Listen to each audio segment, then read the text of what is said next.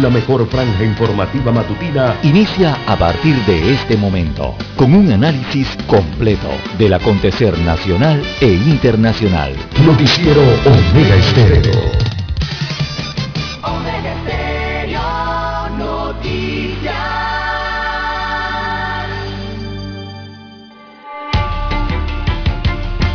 A continuación, los titulares, con los hechos que son noticias hoy.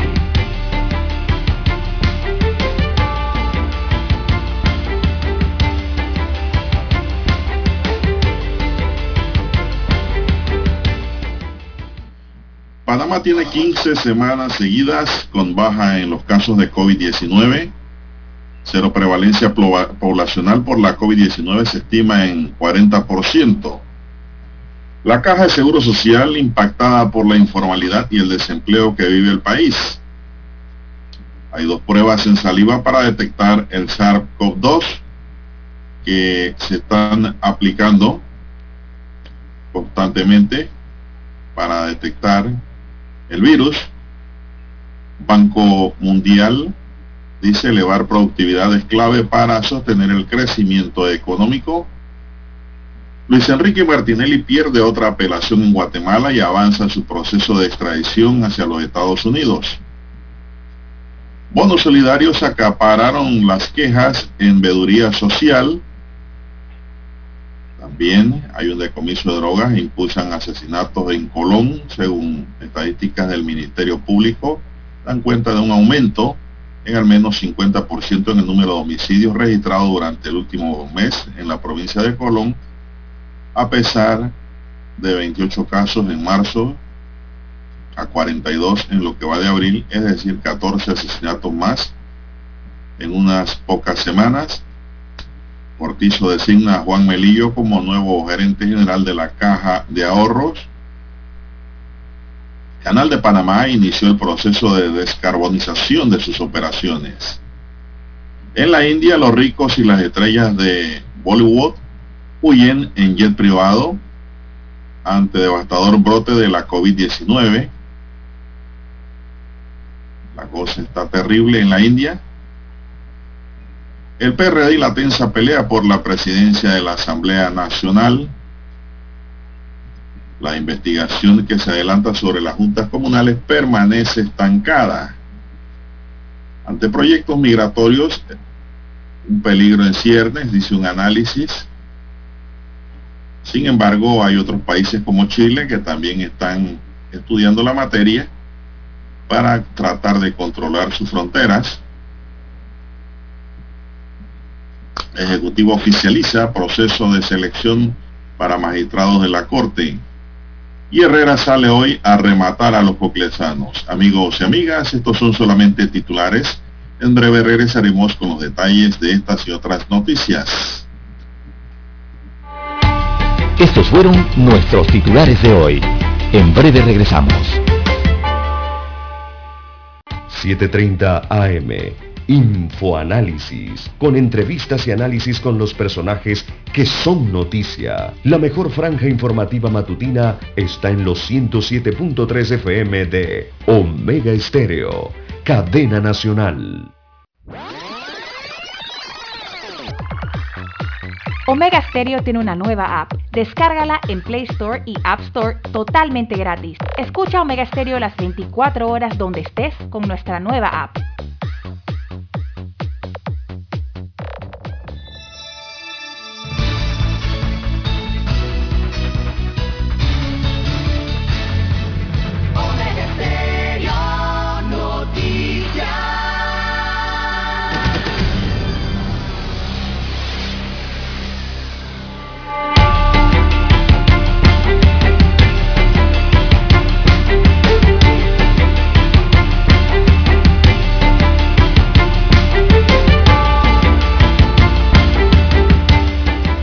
Amigos y amigas, muy buenos días. Hoy es martes 27 de abril del año 2021. Daniel Arauz está en el tablero de controles en la mesa informativa. Les saludamos. César Lara.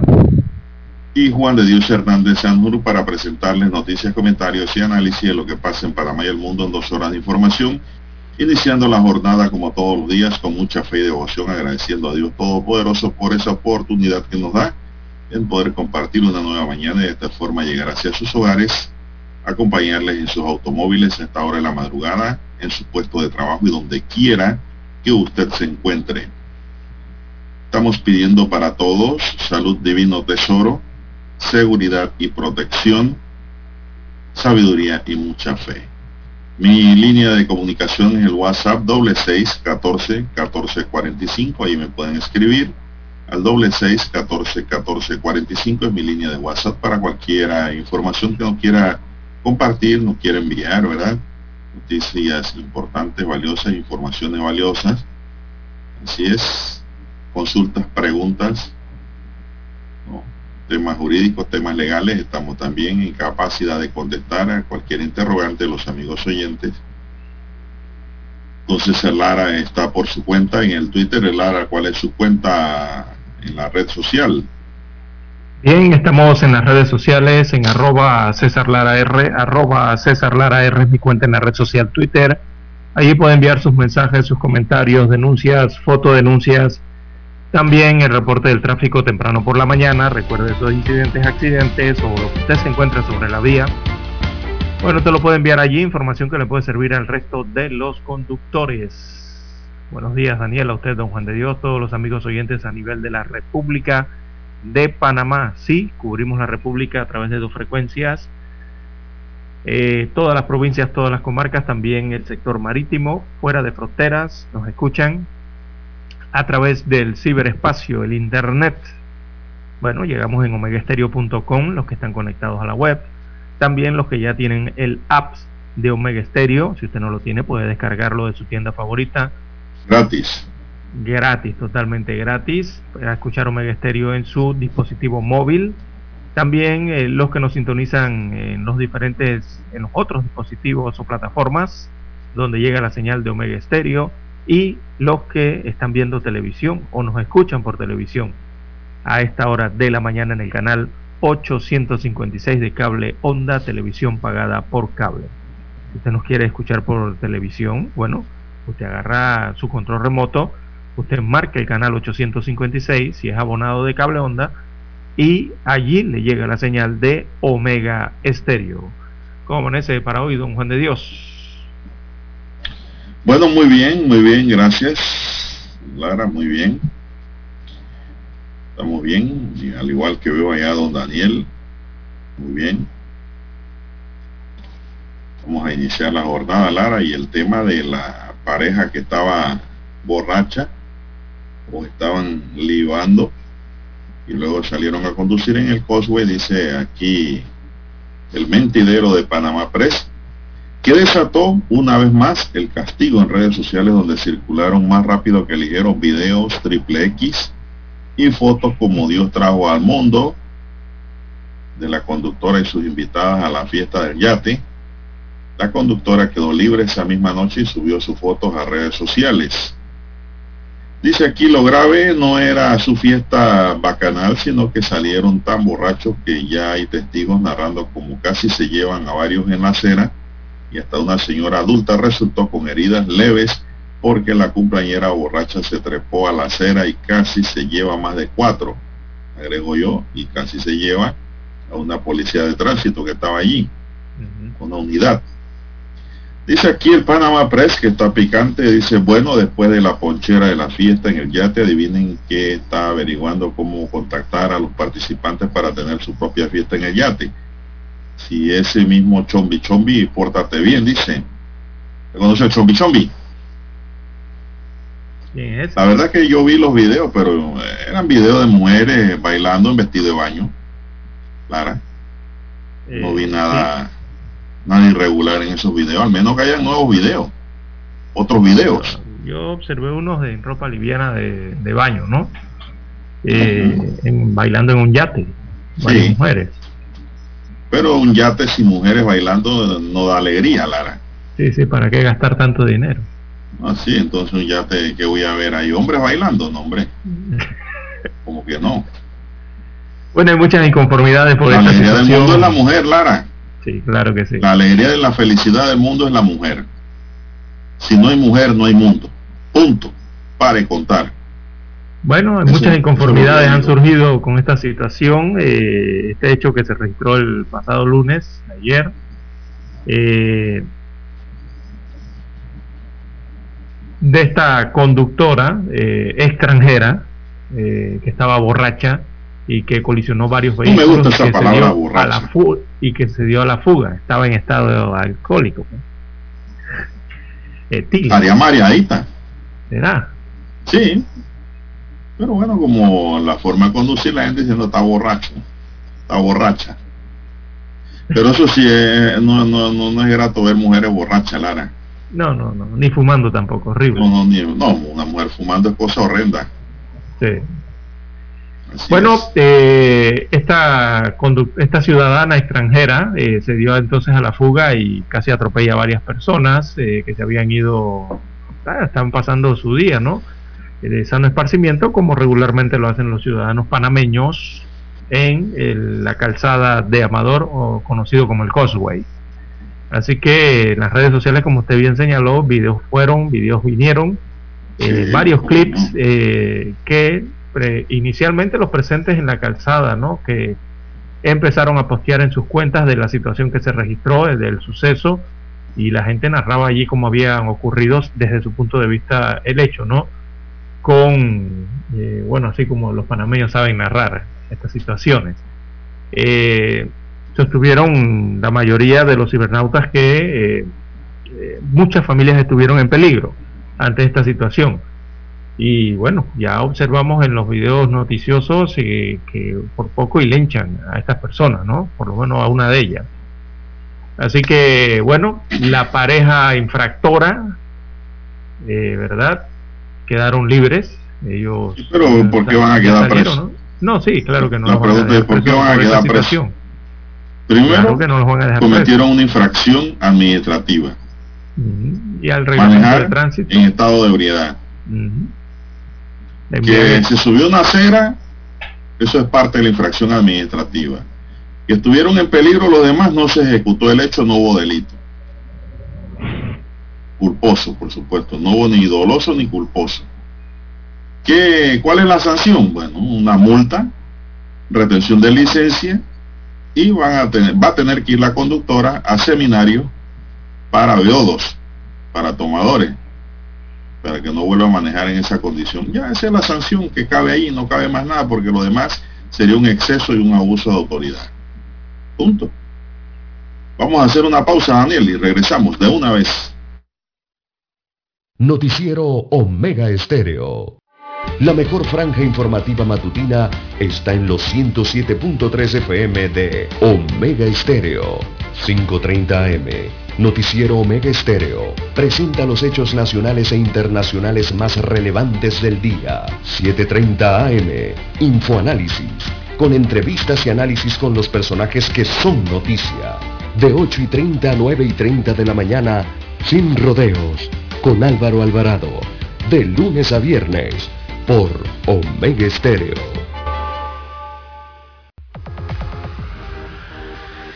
Omega Stereo tiene una nueva app. Descárgala en Play Store y App Store totalmente gratis. Escucha Omega Stereo las 24 horas donde estés con nuestra aplicación totalmente nueva. En centrales telefónicas del teléfono es tu mejor opción. Te asesoramos y ofrecemos buena atención. Años de experiencia trabajando para ti. La casa del teléfono, ubicados en ya Brasil y lista hermosa. La casa del teléfono, líder de telecomunicaciones. La casa del teléfono, distribuidores de Panasonic. Ven a visitarnos del teléfono 229-0465 lsdtcorp.com Distribuidor autorizado Panasonic Para anunciarse en Omega Estéreo Marque el 269-2237 Con mucho gusto le brindaremos una atención profesional y personalizada. Su publicidad en Omega Estéreo. La escucharán de costa a costa y frontera a frontera. Contáctenos. 269-2237. Gracias.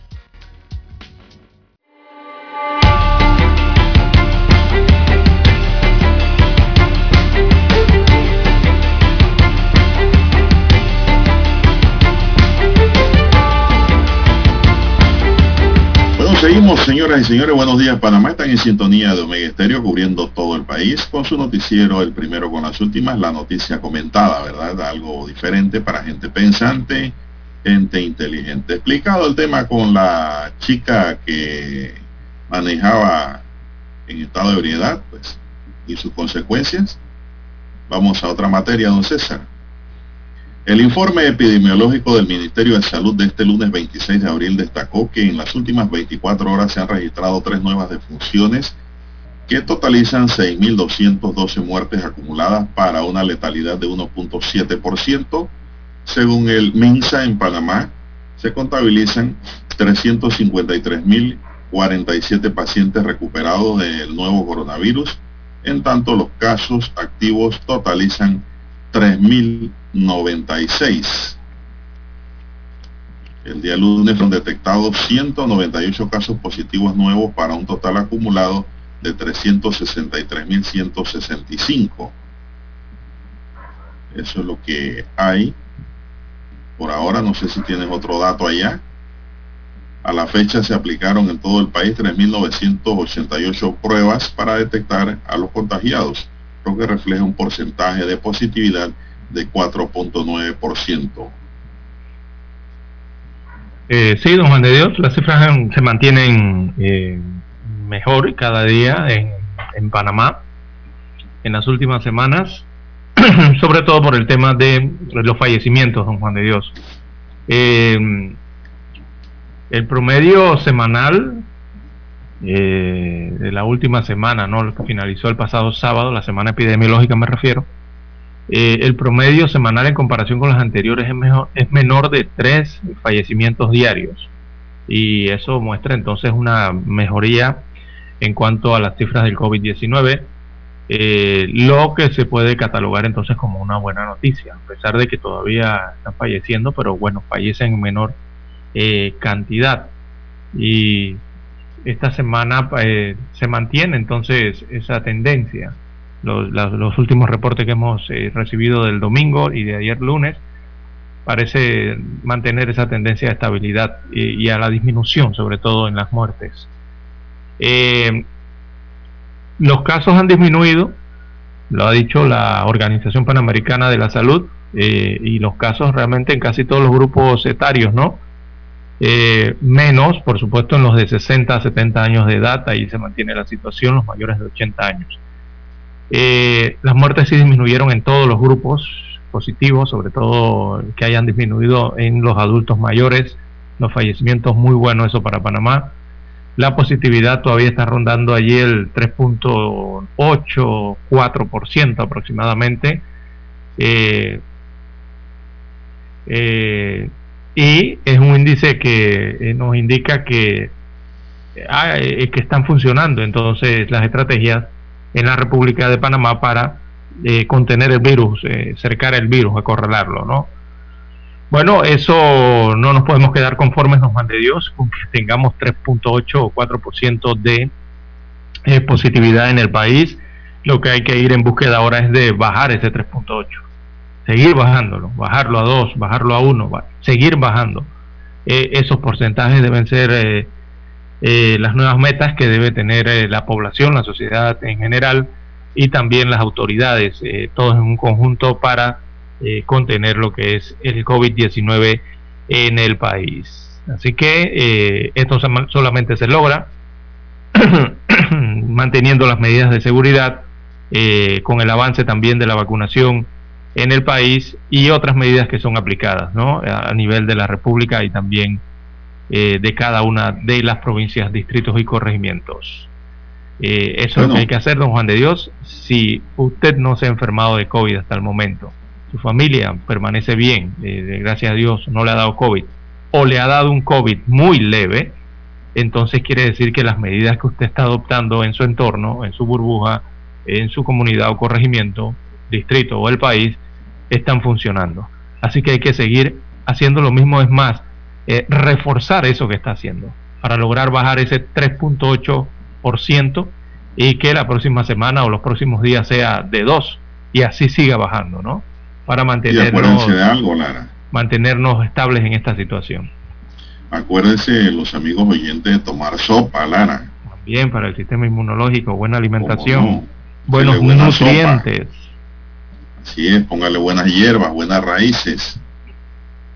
Así es, buenas legumbres para que la sopa le quede bien, buenas raíces sobre todo. Una sopa sin llame es una sopa que no está en nada.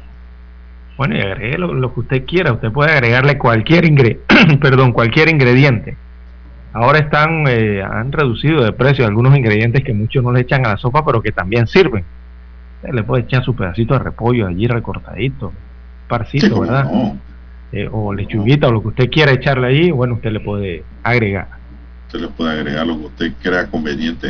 Esa es la ventaja de la sopa. En la sopa usted puede echar de todo, Lara. Claro, usted sabe cómo la quiere, ¿no? Una sopa de pollo sin culantro tampoco sirve, Lara. O, hagas una sopa de cebolla, pues, suplántelo. Ah, bueno, sí, la cebolla pues, bajó de precio. cebolla, la cebolla que ha bajado de precio. No es que la sopa tiene que llevar cebolla, Lara. Sí, pero échele más ahora, échale, la échale otro bulbo más. Tan medicinal, tan regenerativa, es la cebolla de los tejidos. Muy buena. No dejen de tomar su plato de sopa, que eso le da también fortaleza inmunológica al cuerpo. No dejen eso de lado, hay que tomarla. Oiga, si ahora que el culantro dice que está caro, 1.25 el masito de hojas, ¿verdad? De una libra. Y que no está caro ¿De lo es caro? Bueno, eh, para los que venden en el Mercado Panamá, ese es un precio bastante alto, ¿no? Ellos señalan que debería estar más... Eh, eh, digo, hay temporadas en que el culantro es más barato. Parece estar en la temporada alta por, el problema también de las de las lluvias ¿no? que se han registrado bueno, le voy a dar un dato. En, acá arriba en Coclé por el por Antón donde se produce bastante culantro eso las lluvias intensas de las últimas semanas afectaron algunas plantaciones por allá el culantro es una planta aromática que crece hasta espontáneamente en el monte Lara, en el llano, en cualquier, en cualquier lado, en el llano. Mire usted que después que dieron esa información, el fin de semana pasado, eh, me dediqué a la limpieza, ¿no? De, atrás del patio de la casa. Y allí en una de las esquinas eh, crece el culantro así silvestre y en cantidad, don Juan de Dios. Oiga, y yo que le pasé la máquina a la huira eso. Y me llevé los culantros y a los dos días vienen y informan acá que el culantro está casi al doble de precio. ¿Y botó el culantro que cortó? Eh, no, no, no, sí lo recogió mi mamá. Eso fue en la casa del, acá en el interior. Pero, eh, pero después me puse a pensar, no, mire usted, mire usted, la naturaleza nos los brinda allí. Pero el culantro se puede, el culantro usted lo puede sembrar hasta en pote. Sí. Usted siembra el tallo, Usted compra el culantro en cualquier supermercado o en los semáforos ahora venden también por, por mazo. Usted corta todos esos tallos y los siembra en un pote. Al mes usted tiene culantro nuevamente.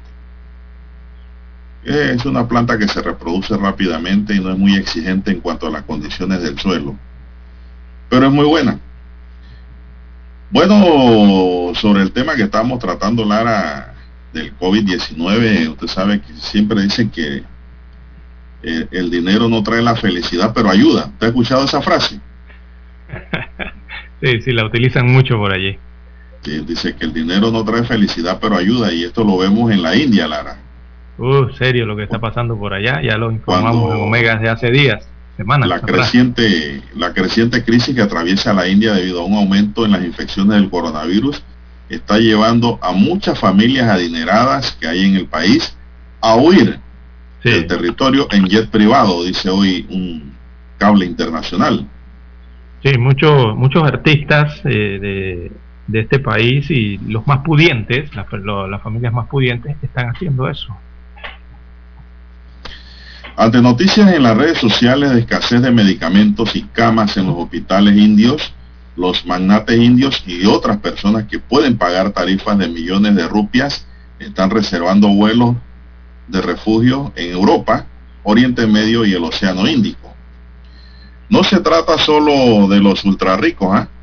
afirma Rajan Emerra, director ejecutivo de la empresa de jets privado con sede en Nueva Delhi, Club One Air, quien puede permitirse pagar un jet privado. Está tomando, están tomando jet privado, dice. India informó de 352.991 nuevos contagios ayer lunes, Lara. Así es. De esa superpoblación que ellos tienen la cifra diaria más alta en todo el mundo desde que comenzó la pandemia. 352.991 contagiados en un día. Con la infraestructura sanitaria del país sometido a una gran presión, las superestrellas del cine de Bollywood fueron vistas escapando a destinos como Maldivas, mientras que al menos tres jugadores de cricket australianos han abandonado el Premier League India, el principal torneo de clubes de este deporte. Parte del impulso para que los ricos salgan de India se debe que los países de ultramar han tomado medidas para restringir los viajes desde el estado del sur de la Asia a medida que la nueva ola de casos de la COVID se ha afianzado. Hoy también el diario La Prensa Lara nos saca una fotografía de una plaza en donde queman los cuerpos de la cantidad de indios que han fallecido y que no encuentran un lugar donde incinerarlo, donde enterrarlo, Lara. Es, la, es la cremación. eh, masivamente. Exactamente, la incineración con madera o, cremación, ¿no? Eh, allá en India, debido a la situación que eh, está ocurriendo, los cuerpos son entregados y las familias lo llevan a estas cremaciones un lote baldío, don Juan de Dios, cualquier lote baldío, agarran y, allí colocan una serie de tablas, eh, colocan el cuerpo y agregan unas tablas más arriba, eso le llaman pira, ¿no? que es como una hoguera, una especie de hoguera. Usted recuerda estas películas eh, del medioevo, épicas, ¿no? medievales, ¿verdad? Cuando incineran a las personas. ¿Recuerda ese tipo de películas medievales? Bueno, así mismo así en India. Exactamente es, el cuerpo que se pudra por ahí, mejor lo, incineran. Y entonces incineran de esa forma a, sus familiares fallecidos, ¿no? Eh, eh, Ahora, yo, la, yo, la situación en India con este sentido de, de, las incineraciones, don Juan de Dios, de que no hay madera, ya en India no tienen madera prácticamente, y los que se dedican a esto, eh, a este tipo de incineraciones, le están pidiendo a las familias eh, que llevan los cuerpos de los fallecidos que además de llevar el cuerpo, que traigan la pira de madera, o sea, que, lleven la madera para poder incinerar el cuerpo porque ya no tienen madera de la, de, la demanda que hay al respecto, o sea, la cantidad de fallecidos diarios. Por ejemplo, ayer fueron, voy a buscar la cifra aquí rapidito, fueron 2.771 eh, muertes registradas en las últimas 24 horas en este país asiático. Eh, y están llegando al límite, ya casi dos personas por minuto mueren en la India producto de esta enfermedad. Bueno, eh, aparte de que la cultura india es distinta a la nuestra, Lara, en cuanto a los fallecidos, porque yo eh, hablaba con un amigo, hablaba con un amigo hindú. es algo normal allá, incinerar de esa No, no es eso, sino que ellos entierran o pues le dan las honras fúnebres a su fallecido horas después no es como aquí en Panamá, que eh, nosotros los católicos demoramos a veces con un cuerpo hasta ocho días. Ellos no. Ellos inmediatamente la persona fallece, inmediatamente va para el cajón. Exacto, el familiar mayor, ¿no? El hijo mayor, todo eso, es toda una cultura, exacto, que ellos realizan allá, ¿no? Y me decía este amigo indio de que ellos hasta bendicen los, cuerpos en los ríos y todo esto. Póngase audífono para poder conversar, porque si no tiene audífono no podemos hablar. Dos vamos al aire a la vez. Vamos a la pausa, Dani.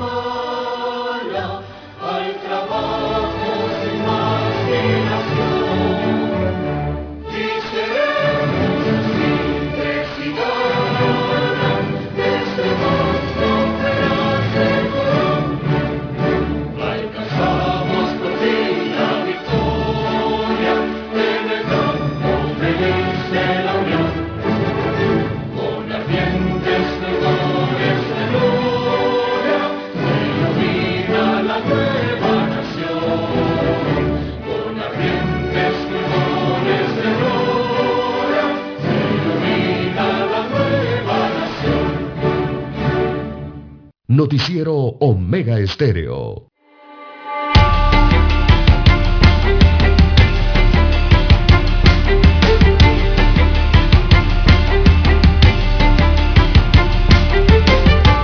Bueno, seguimos amigos y amigas. Esta mañana son las seis, cuatro minutos ya para finalizar el tema de la India, Lara, como país bien afectado, muy afectado, fuertemente afectado por el COVID. No dice la nota que nos llega que Canadá, Hong Kong, Emiratos Árabes y Reino Unido se encuentran entre más de una docena de estados que han impuesto restricciones y otros países están listos para anunciar medidas.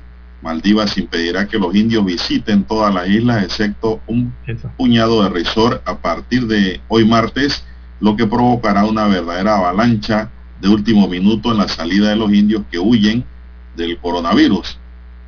Eh, hubo, un gran aumento, un gran aumento de los vuelos a Londres y Dubái justo antes de que se impusieran las restricciones y también Maldivas antes de que anunciara la prohibición, dijo Merra, quien anteriormente fue jefe de operaciones en India de Qatar Airways. Un vuelo de ida desde Nueva Delhi a Dubái cuesta hasta 1.5 millones de rupias. O sea, 20 mil dólares incluidos los servicios de asistencia en tierra y otras tarifas, aunque los operadores de aviones privados también cobran por el trayecto de vuelo si el avión está vacío, dijo Merra. El éxodo tiene ecos del, del año pasado cuando India prohibió los vuelos de evacuación médica ante la preocupación de que los super ricos pudieran alegar falsamente que necesitaban tratamientos para volar por, por la nación durante el bloqueo después de que el gobierno prohibiera los servicios comerciales. Si bien las tarifas privadas ya eran altas y en general no se han incrementado, el costo de los boletos de avión han aumentado en la India para los que quieren salir y que están apurados a irse por los cierres de aeropuertos que se están dando Lara en latitudes cercanas. Es que es eso, es eso. Lo que pasa es que los países han establecido eh, días límites ya para, eh, para la puesta en marcha ¿no? de las prohibiciones de recibir los vuelos procedentes de India y por eso están los jets, eh, han estado en estos días eh, volando en demasía, en cantidad, ¿no? Eh, saliendo de India hacia varios destinos del mundo con las familias más adineradas, o sea, los que en India pueden pagar esto. no son todos, hay que decirlo. recordemos que allá en India también hay una gran actividad cinematográfica asiática, así como la tiene la tenemos hacia el occidente con Hollywood en los Estados Unidos, allá en Asia es prácticamente India, ¿no? Es una industria bien grande de, tema de filmaciones. y allí también hay mucha gente famosa, don Juan de Dios, que son los que están tomando y estos famosos se están yendo. Hay un canal de televisión en el cable que todas sus películas son indias, Lara. Sí, creo que es el Sí, no recuerdo cómo se llama. Sí, sí, Simundo creo que se llama. Simundo, sí, ese mismo. Tiene una buena, Usted tiene una memoria grande. He visto sí, Simundo se llama. Pura película india y buenas películas. Sí, tienen buenas producción, Dios. Sí, sí, exactamente. Y, Buena producción. Y, lindas modelos y actrices. También, correcto. Sí, y una industria grande allá. Sí, el mundo, don Juan de Dios, ha reaccionado también a lo que le está pasando a India. Y ya son varios los países eh, que se han comprometido a enviar ayudas a India. Eh, están enviándole, se han comprometido con oxígeno médico, eh, enviar más pruebas diagnósticas, mandarles tratamientos, el tema de estos equipos ventiladores y, los equipos de protección para los médicos y las enfermeras. Eh, gran cantidad de países ya están dando esta donación a India que realmente la está necesitando por el hecho de que tienen una superpoblación, don Juan de Dios. Y atender a toda la cantidad de personas que pudieran estar contagiándose eh, va a requerir de mucho equipo, de muchos suministros eh, en este país asiático. Así que Estados Unidos, Alemania, Francia, Israel, incluso Pakistán, están dándole ayuda a India eh, a través eh, de los diferentes mecanismos, ¿no? También la Organización Mundial de la Salud. Bueno, Lara, aquí en Panamá, pues ya el presidente tomó una decisión sobre el nuevo gerente de la caja de ahorro y lo designa. Se trata de el licenciado Juan Melillo, que será el nuevo gerente general de la caja de ahorros, en reemplazo de Farrugia, quien renunció Melillo reemplaza en el cargo a Andrés Farrugia luego que éste pusiera a disposición su cargo el jueves de la semana pasada ante el presidente. Es la información que nos llega aquí sobre una nueva designación. De acuerdo con la Secretaría General de Comunicación, Melillo tiene 20 años de experiencia profesional en la banca local e internacional Además cuenta con títulos en Economía y Negocios, con especialidad en negocios internacionales dentro del programa de honores de University of South Florida y certificaciones profesionales de Certified Wealth Management Advisor de Suiza, licencia serie, serie 6, diagonal 63 de Estados Unidos, licencia de corredor de valores en Panamá, analista de inversiones en Panamá, Cortizo reveló la semana pasada en la provincia de Chiriquí que había aceptado la renuncia de Farrugia y dijo que estaba ligada a una decisión personal del exfuncionario. Así que hay nuevo gerente en la caja de ahorro, la casa de Sambo Lara. Sí, sí, de Sambo. Eh, bueno, sí tiene bastante experiencia eh, eh, este funcionario Melillo, nuevo gerente general de, de la caja de ahorros. Él fue subgerente general de la División de Mercados de Capitales del Banco Nacional de Panamá. Él estuvo ya en el Banco Nacional de Panamá. También fue director ejecutivo del Ant Bank y también especialista financiero en Wachovia Bank eh, Securities, ¿no? Ese Wachovia es el antiguo First Union, eh, eh, entre otros cargos que ha tenido frente a bancos o dentro de instituciones bancarias. bueno, vamos a hacer una pausa que se le salen los brazos a Dani allá haciendo señal. Vamos, Dani, a la pausa.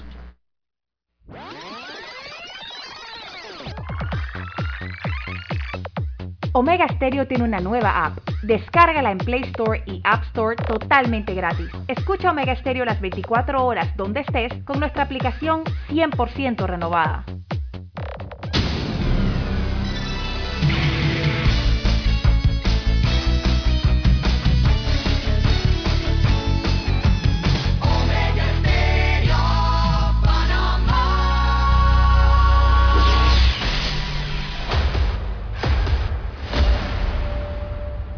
Desde los estudios de Omega Estéreo, establecemos contacto vía satélite con la voz de América. Desde Washington, presentamos el reportaje internacional.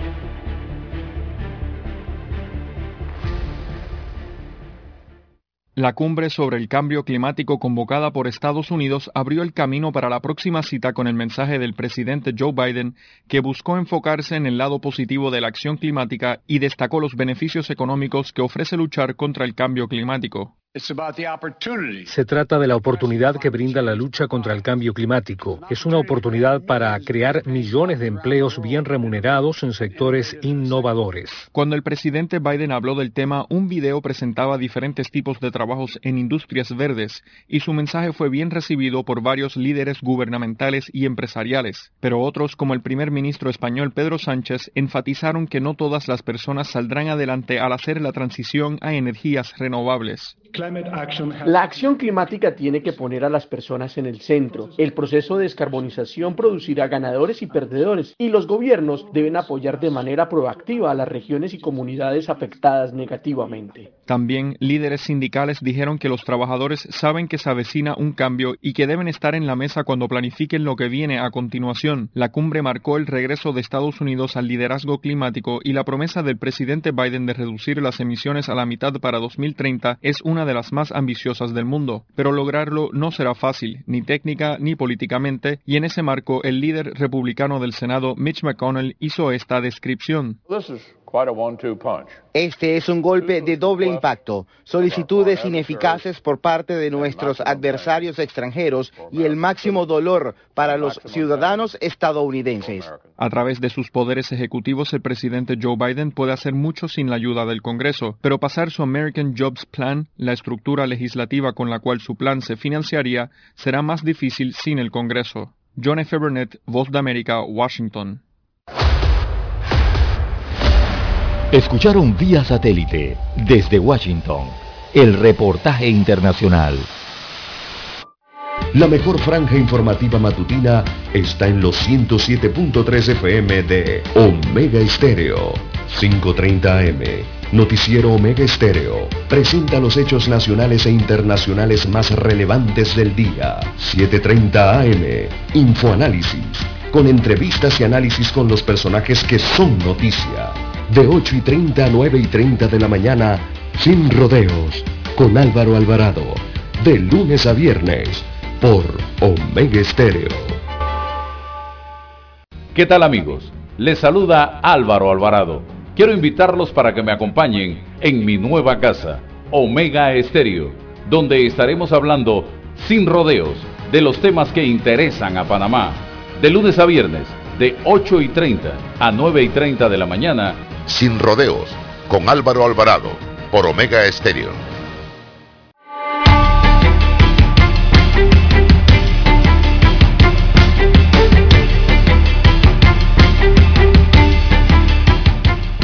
Bien, señoras y señores, Lara, ¿qué hora tienes allá hoy martes? Bien, tenemos las 6.16 minutos de la mañana en todo el territorio nacional, la hora de acá del Centro Geográfico de la República. Bueno, esta hora podemos informar. Esta hora podemos informar que la Fiscalía de Bocas del Toro solicitó llamamiento a juicio para nueve personas investigadas por la presunta comisión de los delitos de homicidio. La Fiscalía de Bocas del Toro solicitó llamamiento a juicio para nueve personas investigadas por la comisión de delitos de femicidio, homicidio y privación de libertad. Estas personas están vinculadas a un grupo religioso, entre comillas, que operaba en la comunidad del Terrón, en la comarca Nove Esto ocurrió el 15 de enero de 2020 cuando las autoridades dieron con 15 personas, incluidas varios niños, amarrados dentro de una choza que era usada como templo para realizar supuestos exorcismos. Posteriormente hallaron los cuerpos de Belín Flores, una mujer embarazada de 33 años, José Hilario González Ríos de 9 años, Daisy Mariela González de 10, Daniel González de 3, Efraín González Flores de 1 año, Inés Urriola Blanco de 9 años, todos estaban dentro de una fosa común en estado de descomposición, Lara. Increíble, ¿eh? Fiscalía pues solicitó el llamamiento a juicio para nueve personas involucradas en estos homicidios y femicidios y de aquel caso tan sonado ¿no? en el área central del país, en la comarca, y que movió los cimientos, Juan de Dios, eh, de la sociedad aquí en Panamá, ¿no? el conocer que estas situaciones también se registran en nuestro país. Bien, don Juan de Dios, se continúa la búsqueda de joven que fue arrastrado por una ola en el distrito de San Carlos. Así que el día de hoy continúa esa, esa búsqueda de Melvin Ismael Guevara de 19 años de edad, que se mantiene desaparecido desde el pasado 25 de abril.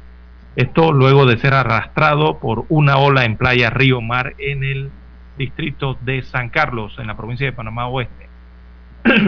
Así que la búsqueda se ha mantenido todos estos días hasta que hasta las 6 de la tarde, ¿no? Hasta la hora que hay eh, luz solar y no han sido no ha sido encontrado el eh, cuerpo de este joven de 19 años de edad, de los operativos por parte del cuerpo de bomberos del SINAPROC de, de, estas agrupaciones que están en el COE, en el centro de emergencias continúa en esta área eh, y de acuerdo a los reportes que se dieron desde el pasado domingo, la ola que sorprendió a tres jóvenes eh, los abrazó, los arrastró.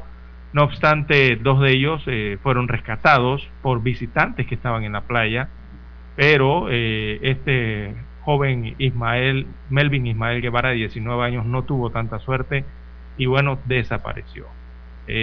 allí continúa entonces la búsqueda a partir de tempranas horas de hoy por parte de las autoridades de protección civil.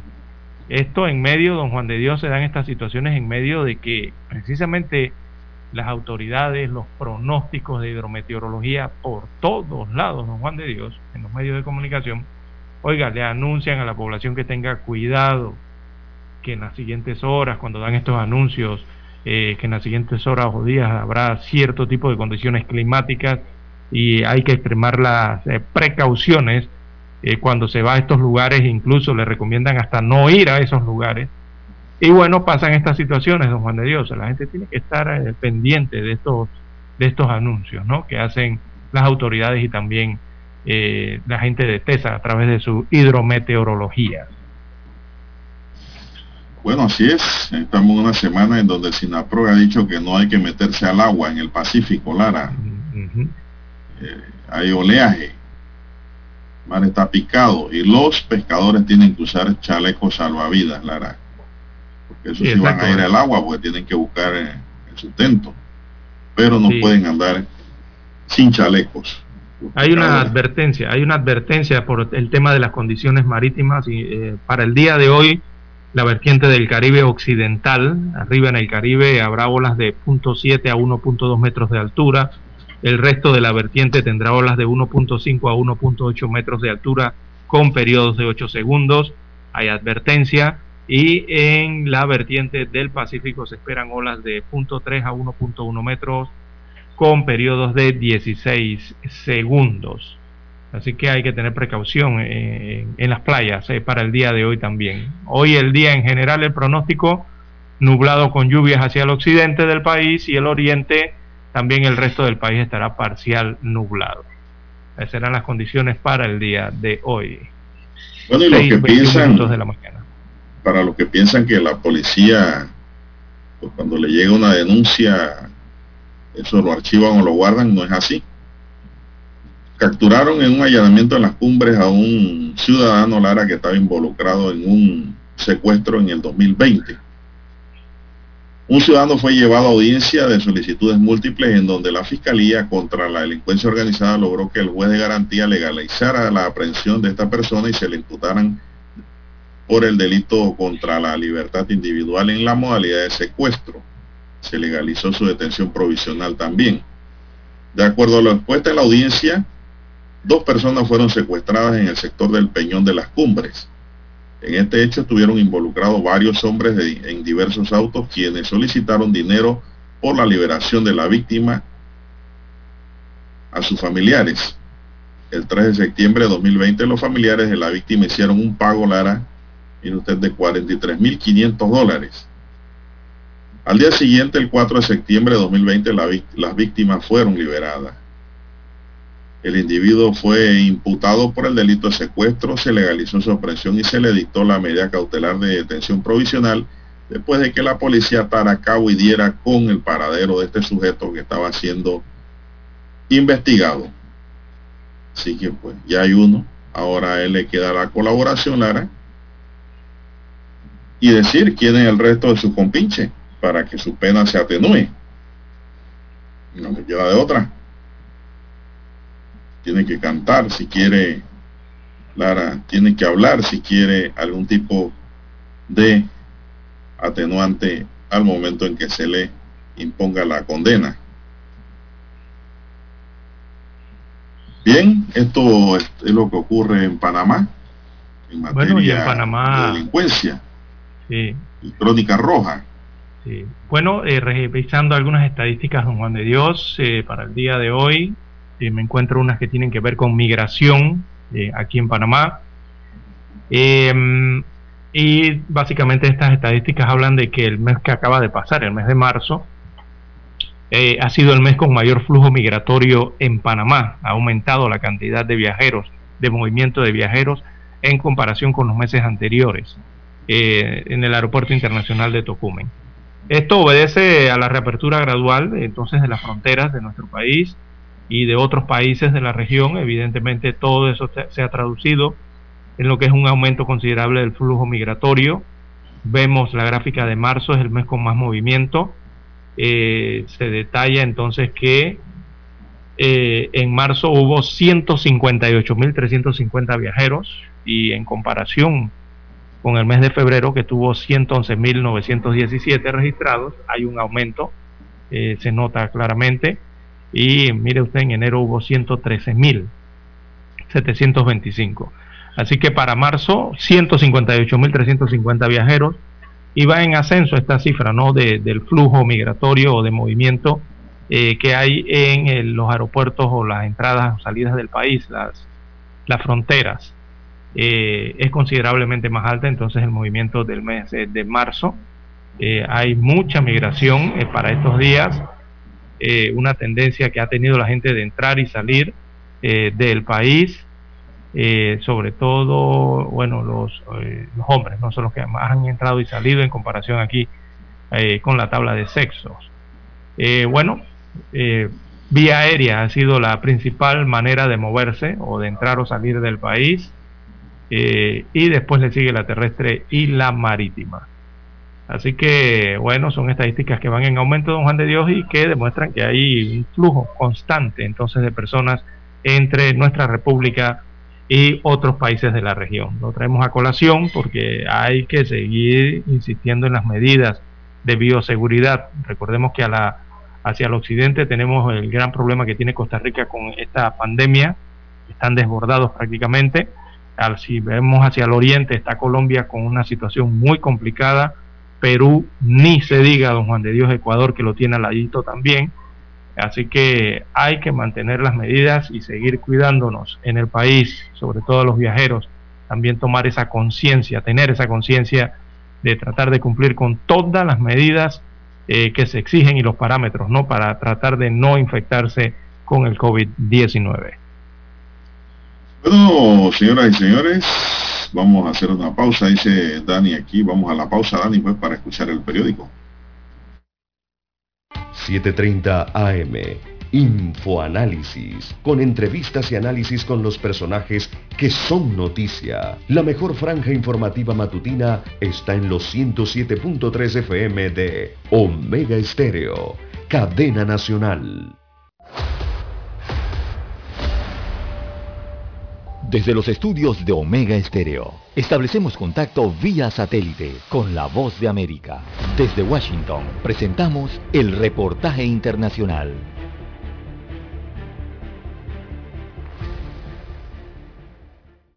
La Casa Blanca anunció que en las próximas semanas Estados Unidos comenzará a compartir con otros países hasta 60 millones de dosis de la vacuna contra el coronavirus de AstraZeneca. La secretaria de prensa de la Casa Blanca, Jen Psaki, dijo que podría haber 10 millones de dosis autorizadas para la exportación próximamente. Actualmente se están produciendo unas 50 millones de dosis adicionales que podrían enviarse en mayo y junio. Saki indicó que la administración del presidente Joe Biden aún está en el proceso de decidir cuál será el proceso para determinar dónde y cómo va a compartir la vacuna. La vacuna de AstraZeneca aún no ha sido autorizada para su uso en Estados Unidos por la Administración de Alimentos y Medicamentos. En el pasado mes de marzo, la administración Biden dijo que enviaría aproximadamente 4 millones de dosis de la vacuna del fabricante británico a Canadá y México. ahora está bajo una presión creciente para expandir el intercambio de su arsenal con India particularmente y otros países. India se ha convertido en el más reciente epicentro de la pandemia que amenaza con abrumar el sistema de salud de ese país. Alejandro Escalona, Voz de América. Escucharon vía satélite desde Washington el reportaje internacional.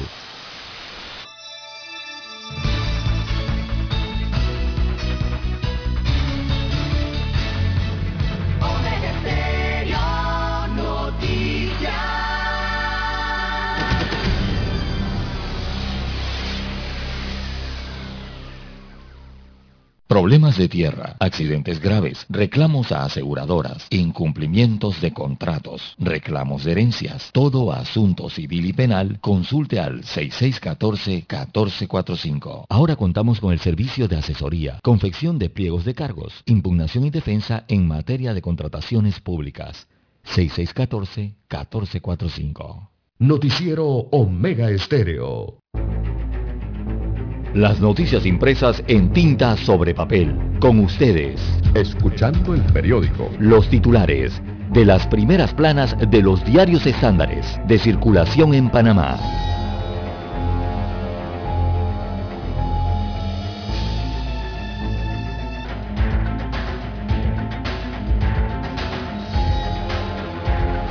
Bien, amigos oyentes, la decana de la prensa nacional, la estrella de Panamá, titula para este martes 27 de abril, eh, Solís sobre Panamá Solidario, que dijo ayer el Contralor General de la República. Bueno, dijo que tuvo una eficiencia del 99.96%, dice la Contraloría General de la República. Aunque la Auditoría Social de la Comisión de Justicia y Paz al Plan Panamá Solidario arrojó algunas irregularidades, el Contralor Gerardo Solís dijo que el programa tuvo una eficiencia de 99.96%. Aparece fotografía del Contralor, entonces en la portada del diario La Estrella de Panamá eh, le hacen una cita, eh, lo citamos, abro comillas. Eso quiere decir que el programa social ha tenido una calificación de A más, cierro comillas. Es lo que dijo el Contralor General de la República ayer. En otros títulos del diario La Estrella de Panamá, Partido Revolucionario Democrático, los trapos sucios ya no se lavan en casa. Dice el titular de La Estrella que el gobernante PRD apostó por separar la dirigencia del colectivo con la del gobierno. Y aunque la medida es vista como un cambio moderno en las estructuras políticas del país, la idea no ha sido lo que se esperaba, la unificación de ambas gestiones. En más títulos de la Estrella de Panamá para el día de hoy, amigos oyentes, en el tema de compras e insumos, denuncian ante la ANTAI a dos funcionarios por supuestos actos irregulares. También aparece las separatas voces activas en el diario La Estrella de Panamá. Esta es la revista mía.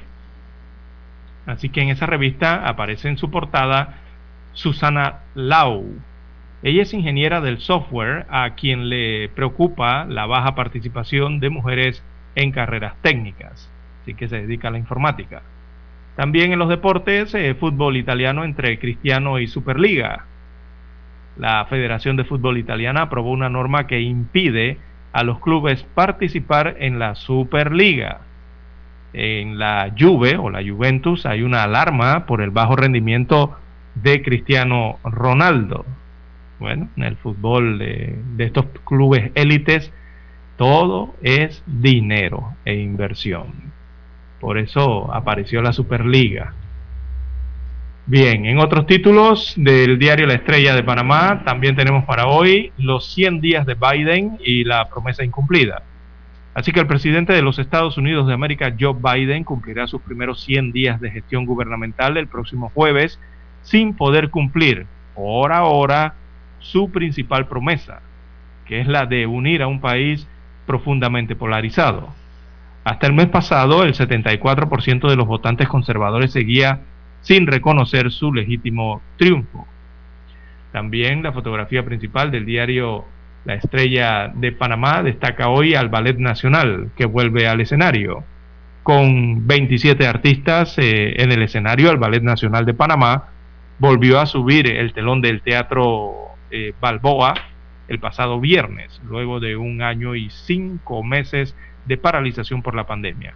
El próximo jueves se celebra el Día Internacional de la Danza, destaca el diario La Estrella de Panamá, con una gráfica de aquel momento, ¿no? Del viernes, cuando se llevaba adelante esta actividad en el Teatro Balboa.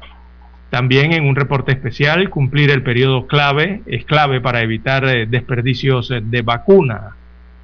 Así que los médicos advierten de la necesidad de cumplir con el periodo de aplicación de la vacuna contra la COVID-19. Eh, las farmacéuticas alegan que salirse del rango eh, no pueden hacer uso de segundas dosis si la gente se sale del rango. bueno, eso es una, se lo están diciendo aquí a los panameños. Si, si, no, tomen como ejemplo o mírense en el espejo de lo que está ocurriendo en los Estados Unidos de América. Están correteando a la gente, pidiéndole, rogándole a los norteamericanos en diferentes estados que vayan a vacunarse. Así que tienen una gran problemática de logística y de eh, en los depósitos producto de esta situación de que no se están yendo a vacunar. esperemos que eso no ocurra así aquí en Panamá. Bien, estos son los títulos del diario La Estrella de Panamá. Pasamos ahora a los títulos que muestra en portada el diario La Prensa. Adelante, don Juan de Dios. Bueno, la prensa para hoy nos dice cero prevalencia poblacional por la COVID-19. Se estima en un 40%. Científicos del Gorgas estiman que la cero prevalencia por la enfermedad COVID-19, personas que han estado en contacto con el virus SARS-CoV-2, y generado anticuerpo es de alrededor de un 40%. Panamá tiene 15 semanas seguidas con baja en los casos. Los informes del NISA muestran que la semana epidemiológica que, que concluyó el sábado cerró con 2.099 contagios de la enfermedad, lo que representa 121 casos menos que la semana anterior. Caja de Seguro Social impactada por la informalidad y el desempleo, la alta tasa de desempleo, la galopante informalidad y la baja de la recaudación de la cuota obrero patronal, ha intensificado la crisis que por años ha estado acumulando el subsistema exclusivo de beneficios definido de invalidez, vejez y muerte. Hay dos pruebas en saliva para detectar el SARS-CoV-2 que tienen registros sanitarios, dice el Gorgas, Dos pruebas para detectar el virus que produce la COVID-19 a través de la saliva recibieron registro sanitario por parte del Instituto Conmemorativo Gorgas de Estudio de la Salud para su uso en el país. Es decir, que ya solo no va a ser en sangre, Lara, y en hisopado en la nariz, sino también va a ser ahora en saliva. Ajá, sí. El Banco Mundial dice que elevar productividad es clave para sostener el crecimiento económico Luis Enrique Martinelli pierde otra apelación en Guatemala y avanza en su proceso de extradición a Estados Unidos. Ya tiene nueve meses detenido. La sala primera de la Corte de Apelaciones de Guatemala rechazó este 26 de abril una recusación que presentó Luis Enrique Martinelli, detenido en Guatemala hace nueve meses, contra los jueces que deben decidir su extradición a Estados Unidos. Bonos solidarios acapararon las quejas, debeduría social, quejas, errores, eh, subsanaciones y apoyo. Así resumieron la Comisión de Justicia y Paz de la Conferencia Episcopal de Panamá y la Contraloría General de la República el primer año de la veeduría ciudadana al programa Panamá Solidario. En las últimas 24 horas, dice otro titular, la COVID-19 deja tres nuevas defunciones. Los casos activos totalizan 3.096. Chiriquí, por cercanía a Costa Rica, se reforzarán las medidas para frenar la COVID-19. En Chiriquí están preocupados por ello debido a la cercanía y el movimiento comercial con Costa Rica. Las autoridades de la provincia reforzarán las acciones para evitar aumentos de contagio de la COVID-19 en la zona. Decomisos de droga impulsan asesinatos en Colón. Estadísticas del Ministerio Público dan cuenta de que los últimos decomisos han arrojado la cantidad de homicidios que se registran en la provincia. Bien, designan al nuevo director de la Caja de Ahorro. Se trata de Juan Melillo, nuevo gerente general de la Caja de Ahorro. Los indios ricos y estrellas de Bollywood huyen en jet privado ante devastador brote de la COVID-19 en la India. Canal de Panamá inició el proceso de descarbonización de sus operaciones. El Canal de Panamá inició el proceso de descarbonización de sus operaciones con el objetivo de convertir en carbono neutral para el año 2030. El PRD y la tensa pelea por la presidencia de la Asamblea con la salida de Héctor Brands de la carrera por la silla presidencial de la Asamblea. El camino se allana para el resto de los diputados que aspiran a reemplazar a Marcos Castillero las en pesquisas investigación sobre juntas comunales permanecen estancadas. Bien, también tenemos que Herrera sale hoy a rematar a Coclé. Esta noche pudiera ser historia y de celebración para los herreranos, pues su equipo saldrá en busca de un triunfo que le permita coronarse campeón del Campeonato Nacional de Béisbol Juvenil 2021.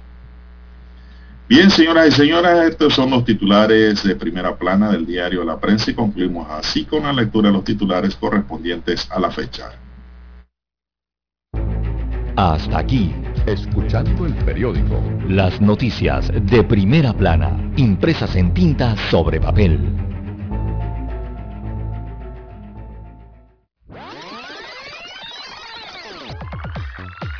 Omega Stereo tiene una nueva app. Descárgala en Play Store y App Store totalmente gratis. Escucha Omega Stereo las 24 horas donde estés con nuestra nueva app.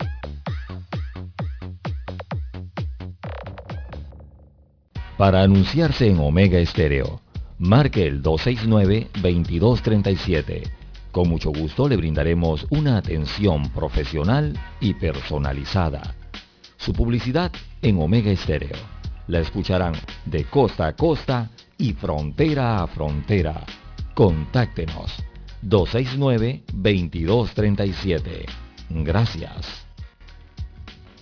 Cosas que haré ahora de jubilado. Jugar con mis nietos y que Ñita les haga un comidón. Hacer 45 minutos en la caminadora. Conectarme por videollamada para hablar con Tony. Verme la nueva temporada de mi serie favorita. Cuando estás jubilado, los momentos en familia se disfrutan más. Pide tu préstamo personal de recién jubilado y recibe un bono gratis de hasta 350 balboas. Llámanos al 875-55. Credit Corp Bank. Cuenta con nosotros. Cálculo de interés sobre saldo. Tasa de interés nominal desde 6.60%. Tasa efectiva 7.60%. 25 años plazo. El bono aplica para los 100 primeros préstamos de 5.001 en adelante. No aplican refinanciamientos. Promoción válida del 12 de abril al 12 de mayo de 2021. Para más detalle de la promoción ingresa a www.creditcorban.com. En 1981 apostamos a la calidad del sonido FM estéreo. Omega. En 2021 Seguimos a la vanguardia. Esta es la generación Omega. Somos Omega Estéreo. 40 años siendo la cadena nacional en FM Estéreo, pionera en Panamá.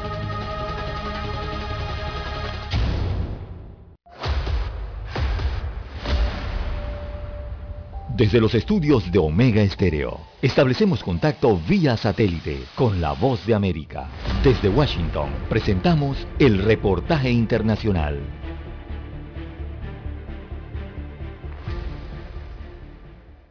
Desde hace más de un año, los estadounidenses no pueden viajar a la Unión Europea debido a las restricciones de movilidad provocadas por la pandemia del COVID-19. Y es que a lo largo del 2020, Estados Unidos permaneció a la cabeza en la lista de países con más contagiados y fallecidos por COVID-19, lo que provocó el fin de los viajes no esenciales. Ahora, y con más del 28% de los estadounidenses completamente vacunados, la Unión Europea busca la forma adecuada de reabrir sus fronteras con Estados Unidos sin poner en peligro la seguridad sanitaria del continente. Es así que se espera que este verano los estadounidenses completamente vacunados puedan viajar a Europa, según aseguró la presidenta de la Comisión Europea, Ursula von der Leyen, en conversaciones con el diario The New York Times, cuando afirmó que los 27 miembros del Grupo Europeo aceptarán a todos aquellos pasajeros que estén inmunizados con vacunas aprobadas por la Agencia Europea de Medicamentos y hasta ahora las tres vacunas que se están administrando en Estados Unidos han sido aprobadas por ese organismo europeo. Todavía hay muchas incógnitas por resolver en este tema y aún se desconoce cuándo exactamente se reanudará el desplazamiento y tampoco ha trascendido qué documentación o trámites serán necesarios para ingresar a los países miembros de la Unión Europea. Esta medida supone un alivio para muchos países europeos cuyo principal motor económico es el turismo y que han sufrido una recesión económica histórica y sin precedentes debido a las restricciones de movilidad provocadas por la pandemia, como es el caso de España, Italia o Grecia. Únicamente en España las cifras que dejó el 2020 son demoledoras y es que perdieron casi 65 millones de turistas en un solo año, lo que supuso una pérdida de 72.000 millones de euros en ingresos procedentes de viajeros extranjeros. Judith Martín Rodríguez, Voz de América. Escucharon vía satélite desde Washington el reportaje internacional. El 7 de febrero de 1981 ocurrió uno de los hechos más importantes de la radiodifusión en Panamá. Los panameños fuimos testigos del nacimiento de la mejor cadena nacional en FM estéreo, las 24 horas. Omega Estéreo, 40 años de innovación. Es momento de adentrarnos al mar de la información este es el resultado de nuestra navegación por las noticias internacionales más importantes en este momento.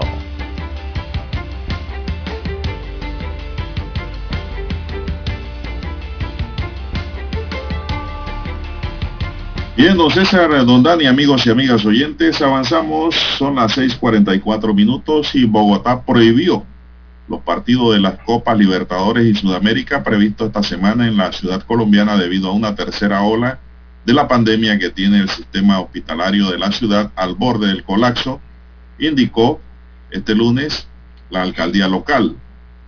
Tras la expedición de un decreto de alerta roja que prohíbe actividades deportivas tales como los torneos de fútbol profesional, un portavoz de la entidad confirmó a la agencia Franpress que la decisión afecta a algunos partidos de los campeonatos continentales.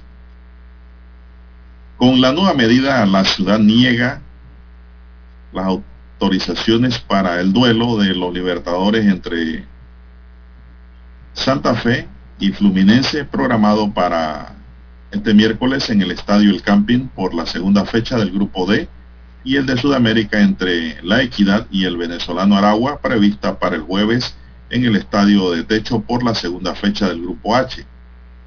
La capital eh, es una de las sedes de la Copa América 2021 prevista entre el 13 de junio y el 10 de julio por primera vez en dos países, Colombia y Argentina. Este último ha expresado dudas sobre la realización del torneo debido a la pandemia que se agudiza en ambos países.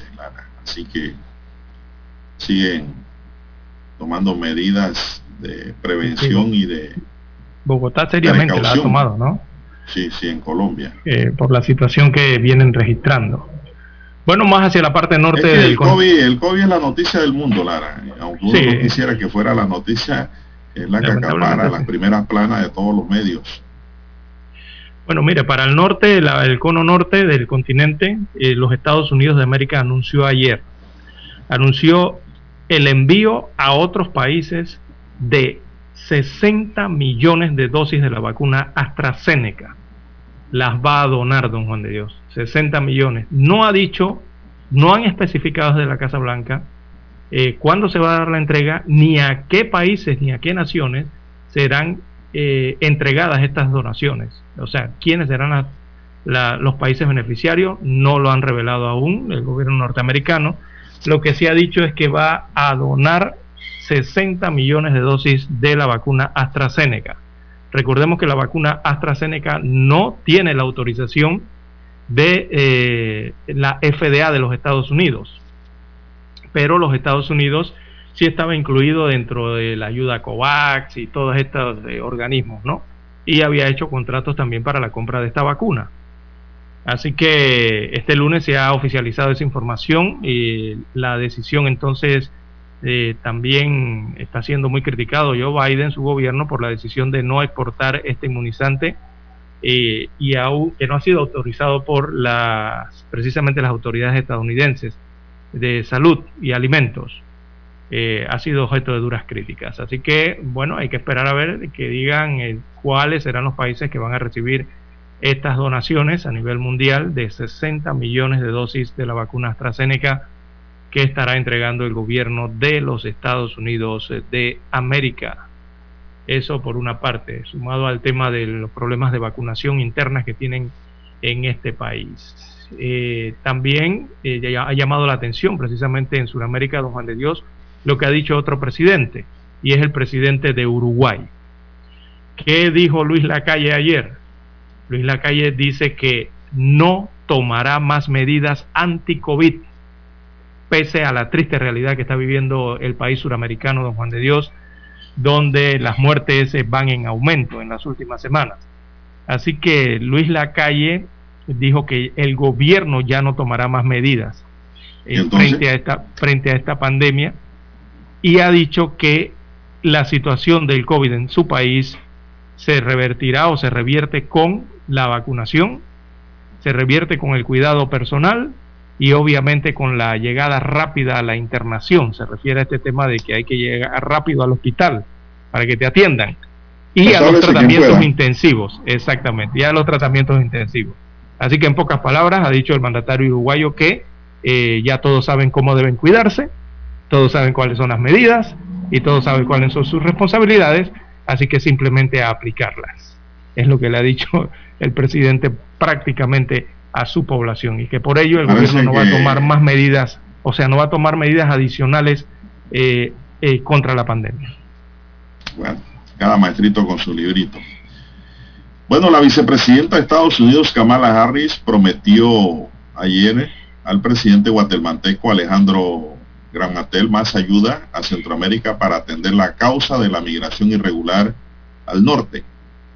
Harris, quien encabeza los esfuerzos del gobierno de Joe Biden para atender la afluencia de migrantes de Guatemala, Honduras y El Salvador a la frontera entre Estados Unidos y México, se reunió con Gramatel por videoconferencia previo a su visita a Centroamérica prevista para junio. Estados Unidos planea aumentar la ayuda a la región, fortalecer nuestra cooperación para gestionar la migración de una manera eficaz, segura y humana, aseguró Harris. Biden pidió al Congreso 861 millones de dólares para atender las causas que impulsan la migración irregular desde Centroamérica en el marco de su plan 4 mil millones de dólares para la región. Su planteo está incluido en el proyecto de presupuesto para el próximo año que aún debe ser discutido y aprobado por los legisladores, destaca la información internacional que nos llega. Sí, una situación complicada entonces que se enfrenta no simplemente Centroamérica, Suramérica, todos los países del mundo, don Juan de Dios, pero principalmente acá donde hay, eh, hay naciones eh, algo más pobres, ¿no? Eh, y es que en cada uno de estos países, incluido Panamá, lo incluyo también, en cada de estos, de estos países hay una crisis puerta adentro de cada hogar. Esa es la problemática que se enfrenta en medio de la pandemia y eh, la clase trabajadora eh, está en el punto más frágil. Eh, otros ya han pasado esa línea hacia la gravedad de la situación económica en sus hogares en cada uno de estos países, don Juan de Dios. Y hay una pauperización eh, que tiene que ver con este tipo de trabajos en Centroamérica, los pocos que hay, y frente a lo que tiene con la pandemia, ¿no? Así que lastimosamente hay más pobres, mucha gente ha pasado a la pobreza, don Juan de Dios, mucha clase trabajadora ha pasado, ha retrocedido en esa línea hacia la pobreza, eh, y hay que atender esas situaciones. Los gobiernos de cada país centroamericano deben atender esa situación porque eh, la gente lastimosamente con la pandemia, y hay que decirlo claro, muchas familias centroamericanas, incluidos aquí panameñas, han retrocedido hacia la pobreza. Y eso es un fenómeno que se está viendo muy fuertemente eh, influenciado por la pandemia en los diferentes países. Evidentemente va a haber un éxodo en los siguientes meses y todos sabemos hacia dónde. Van a querer ir hacia los Estados Unidos de América. Por eso Harris entonces está hablando de estos proyectos. Bueno, Lara, me informan ya aquí en la, en la, ciudad de Panamá de que hay un tranque en el área de Centenario, Puente Centenario con dirección a Panamá, precaución, hay un camión detenido allí cerquita sobre el puente, parece que se dañó y mantiene el tráfico afectado para los que han estado preguntando qué pasa. Así es, eso es lo que nos informan aquí. Son las 6.53 minutos. Bueno, Lara, y esto de, me está preguntando un oyente, ¿cómo es esto ahora de la prueba PCR en saliva? Es importante saber cómo es. La gente quiere tener curiosidad, ¿no? Quiere saber más que todo. Sabe que el paciente debe evitar comer, beber o cepillarse los dientes antes de tomar la muestra. Así es, la sensibilidad de la muestra de saliva es mayor y la detección del virus es más prolongada durante la evolución de la enfermedad. Entonces quiere decir, Lara, que los besos son contagiosos, ¿verdad? sí, sí. Porque por saliva se pasa el virus. Claro, sí. La toma de muestra es no invasiva y disminuye el estrés y molestias del paciente. Permite toma de muestras fuera de hospital, en centros de salud primario, empresas, centros comunitarios y en la casa de pacientes. Estoy hablando de las aprobaciones que ha dado el Gorga sobre la muestra de saliva para detectar la COVID-19 o el corona, el coronavirus. Bien, dice, opción 1 se tose y escupe en un frasco boca ancha de 2 mililitros que es transparente para el PCR, luego se cierra firmemente en una bolsa hermética. La opción 2 se toma y escupe repetidamente en un frasco boca ancha para llenar el tercio del volumen. Las muestras se dejan en temperatura ambiente hasta 5 horas antes de procesarla, es decir, que funcionan. Dos pruebas para detectar el virus que produce la COVID-19 a través de la saliva recibieron registro sanitario por parte del Instituto Conmemorativo Gorgas Estudio de la Salud para su uso en el país. Así lo informó Juan Manuel Juan Miguel Pascale, director del Gorgas, quien detalló que ambas pruebas utilizan la metodología molecular y que se requiere la extracción del ácido nucleico de la saliva para que ofrezca un buen resultado. Como si fuera la PCR. Lo único por Detalló detalló que lo que no es consistente todavía es el uso del método propuesto hace unos meses de mezclar la saliva con una enzima proteica que solo funciona cuando la persona tiene síntomas y buena cantidad de virus, sino el resultado sale negativo. Ante esta situación, Pascal le recomendó que se tome la saliva y que se haga la prueba como cuando se tenía un hisopado con medio viral para extraer el material nucleico y amplificarlo mediante un método molecular como por ejemplo el PCR. Los científicos también validan las pruebas de antígenos en saliva para detectar el virus SARS-CoV-2 y en mayo próximo deben tener las conclusiones al respecto. Las pruebas en saliva son una herramienta de detección del nuevo coronavirus según los científicos de la Universidad de Yale, que publica un artículo en la revista científica de Lancet. Aunque no se trata de un tipo de muestra de diagnóstico tradicional, en unos meses han surgido informes sobre su uso para la detección del SARS-CoV-2. En comparación con los PCR nasofaringeos, la toma de muestra es mínimamente invasiva, se puede recolectar de manera confiable y alivia la demanda de suministro tanto de PCR como de equipos de protección personal necesarios para la toma de muestras, indica la publicación de Lancet. Los científicos reconocen que existe la controversia en torno a la sensibilidad de estas pruebas que vinculan con el hecho de que los métodos de recolección y procesamiento de la saliva no están estandarizados. Bueno, esto es lo que hay, Lara, sobre la materia. Sí, otra alternativa más, ¿no? parece que tiene la misma reacción que las otras pruebas PCR o algo llegando ya a lo que es la nasofaringio, ¿no? Que es la prueba, digamos, la medalla de oro. Eh, la que tiene mayor sensibilidad es la que cuando introducen el, el, este, ¿no? Eh, en las fosas nasales. Pero esta también tiene una fiabilidad similar a la PCR y eso es importante. Y, constituye otra, otro método también para detectar eh, lo que es el coronavirus. Y, es bueno, ¿sabe por qué, don Juan de Dios? Porque eh, cuando venga el tema con los niños y los adolescentes, eh, a, practicarle las pruebas a los niños y adolescentes, eso va a ser una... Usted sabe cómo son los niños, ¿no? Cuando van al médico y le dicen que hay que introducirle, imagínense un cutie o un palillo de ese largo, que se lo vayan a introducir en la nariz. Debe ser bastante complicado para los niños y creo que allí puede funcionar muy bien el tema de la prueba en la saliva, cuando se trata de las pruebas que le hagan a los niños, a los, a los adolescentes, ¿no? O a algunos adultos mayores también que se complica la toma a través de la nasofaringea. Eh, eh, me parece que está bien, don Juan de Dios, otra, otra alternativa más que hay, que por la cual pueden optar los pacientes, ¿no? Ya usted quizá llegará un momento en que usted puede llegar allí a, hacerse su prueba y escoja de con cuál tipo quiere. Bueno, a mí aplique la nasofaringea, no, yo quiero por saliva, yo la PCR. Y hay diversas opciones eh, para mayor incluso hasta comodidad del paciente. ¿no? Vamos a hacer una pausa, señoras y señores, y regresamos.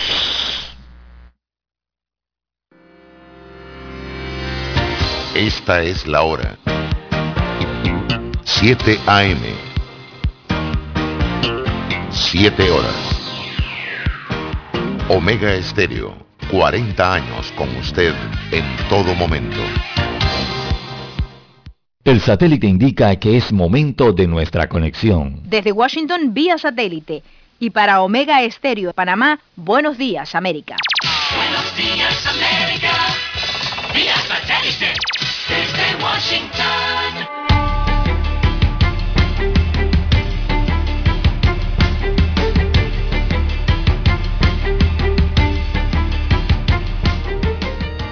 Desde Washington les informa Henry Llanos. La vicepresidenta de Estados Unidos, Kamala Harris, sostuvo el lunes una reunión virtual con el presidente de Guatemala para dialogar sobre asuntos migratorios. Nos informa Tony Cano. La vicepresidenta de Estados Unidos, Kamala Harris, confirmó al comienzo de un encuentro virtual con el mandatario de Guatemala, Alejandro Yamatei, que planea visitar esa nación centroamericana el próximo mes de junio. Espero viajar a Guatemala y conocerlo en persona. Actualmente, nuestro plan es llegar allí en el mes de junio. El anuncio de la número 2 del gobierno estadounidense fue recibido con una cálida bienvenida por parte de Yamatei al tomar en la palabra. Tony Cano, Voz de América, Washington. Los planificadores militares de Estados Unidos tienen un número creciente de opciones si Talibán o cualquier otro grupo decide atacar a las tropas estadounidenses y de la OTAN mientras se preparan para la retirada. Dos bombarderos estadounidenses B-52 llegaron a la base aérea de Al-Udeid en Qatar, encargados de proporcionar cobertura aérea a las aproximadamente 10.000 fuerzas estadounidenses y de la OTAN los B-52 se unen a otros dos bombarderos que ya están en Qatar, así como al portaaviones Dwight Eisenhower, que recibió la orden de permanecer en la región. En Venezuela denuncian la detención de un activista de derechos humanos que brindaba asistencia a familiares de las víctimas de un nuevo naufragio. Desde Caracas nos informa Carolina Alcalde. El Foro Penal denunció la detención arbitraria de un miembro de esa organización no gubernamental en Tucupita, al oriente de Venezuela. Gonzalo Imió, vicepresidente del Foro Penal, dijo a La Voz de América que la denuncia de la detención del abogado Orlando Moreno fue presentada ante instancias internacionales. Estaba en labores de defensa de derechos humanos asistiendo a los familiares de las víctimas de un naufragio que se dio de unos pobladores que trataban de huir del país hacia Trinidad y Tobago. Fue arbitrariamente detenido por el Cuerpo de Investigaciones Científicas Penales y Criminalísticas. Fue golpeado en el momento de su detención. Carolina Alcalde, Voz de América, Caracas. India registró más de 320 mil nuevas infecciones de coronavirus hoy martes mientras empezó a recibir ayuda de otros países para hacer frente al brusco repunte de contagios y muertes que ha azotado el país y a su colapsado sistema de salud. Los 323 mil nuevos positivos confirmados elevaron el total nacional por encima de los 17 millones 600 mil enfermos, una cifra solo superada por Estados Unidos. Frenó la tendencia de batir el récord de contagios. El Banco Central de Estados Unidos llevará a cabo el encuentro mientras las contrataciones se están acelerando a medida que los estadounidenses se aventuran cada vez más a salir de compras, comer en restaurantes y viajar, y las presiones inflacionarias incluso están aumentando después de permanecer inactivas durante años. La agencia AP informa que en una conferencia de prensa tras la reunión de dos días, el presidente de la Reserva Federal, Jerome Powell, probablemente subrayará su opinión de que la economía está lejos de recuperarse por completo y que necesita el apoyo continuo del Banco Central en forma de bajos costos de endeudamiento. Todavía hay 8 millones de empleos menos de los que había antes de la pandemia de coronavirus, y la tasa de desempleo del 6%, aunque muy por debajo de donde estaba hace un año, sigue siendo elevada. Powell ha enfatizado que se necesitan más ganancias en el mercado laboral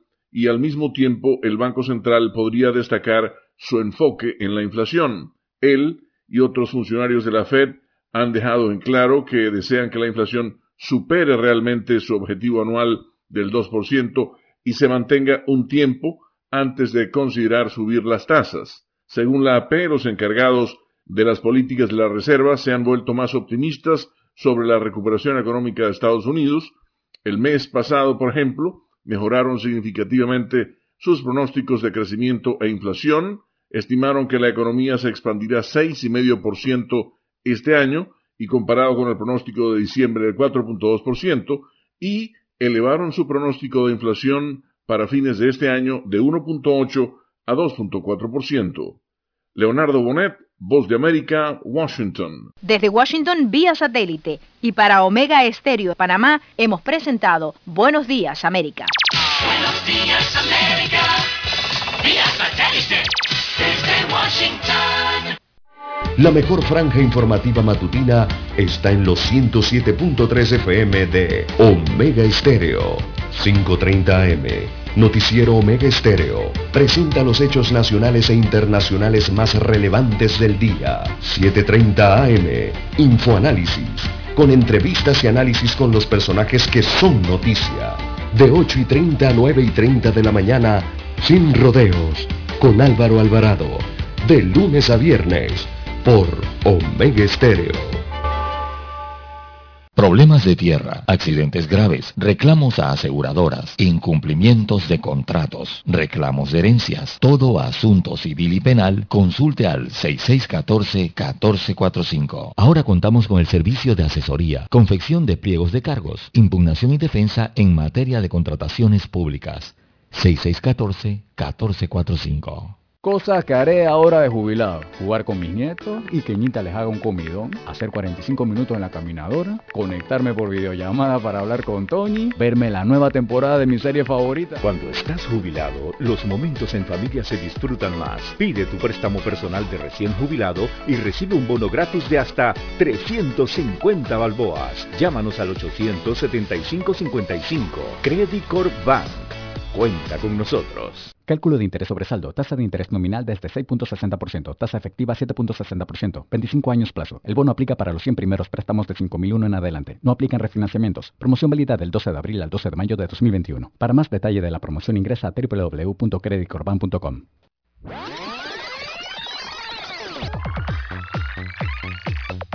Omega Stereo tiene una nueva app. Descárgala en Play Store y App Store totalmente gratis. Escucha Omega Stereo las 24 horas donde estés con nuestra aplicación 100% renovada.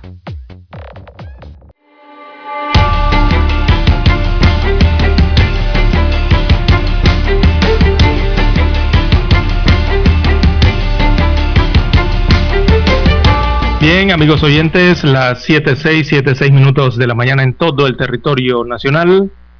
Está en sintonía de Omega Estéreo Panamá. En Ciudad Capital se encuentra Don Juan de Dios Hernández y acá en la provincia de Coclé, en el centro geográfico, César Lara con las noticias. Bien, Don Juan de Dios, eh, denuncian ante el Colegio Nacional de Abogados y también ante la Procuraduría General de la Nación la actuación de fiscal y de juez hermanos en un mismo proceso. Así que el abogado Gonzalo Moncada Luna presentó ante el Tribunal de Honor del Colegio Nacional de Abogados una denuncia contra el fiscal Leonel Urriola Caballero por presunta falta a la ética de actuar en un mismo proceso o causa en la que su hermano Raúl Urriola Caballero fungió como juez de garantías. La denuncia destaca que el 12 de febrero del año 2020 el juez Raúl Urriola actuó en una audiencia múltiple dentro del proceso 6603-20 Ese proceso es el proceso de la operación Ares, eh, donde las detenciones preventivas ordenadas eh, por el funcionario judicial fueron apeladas.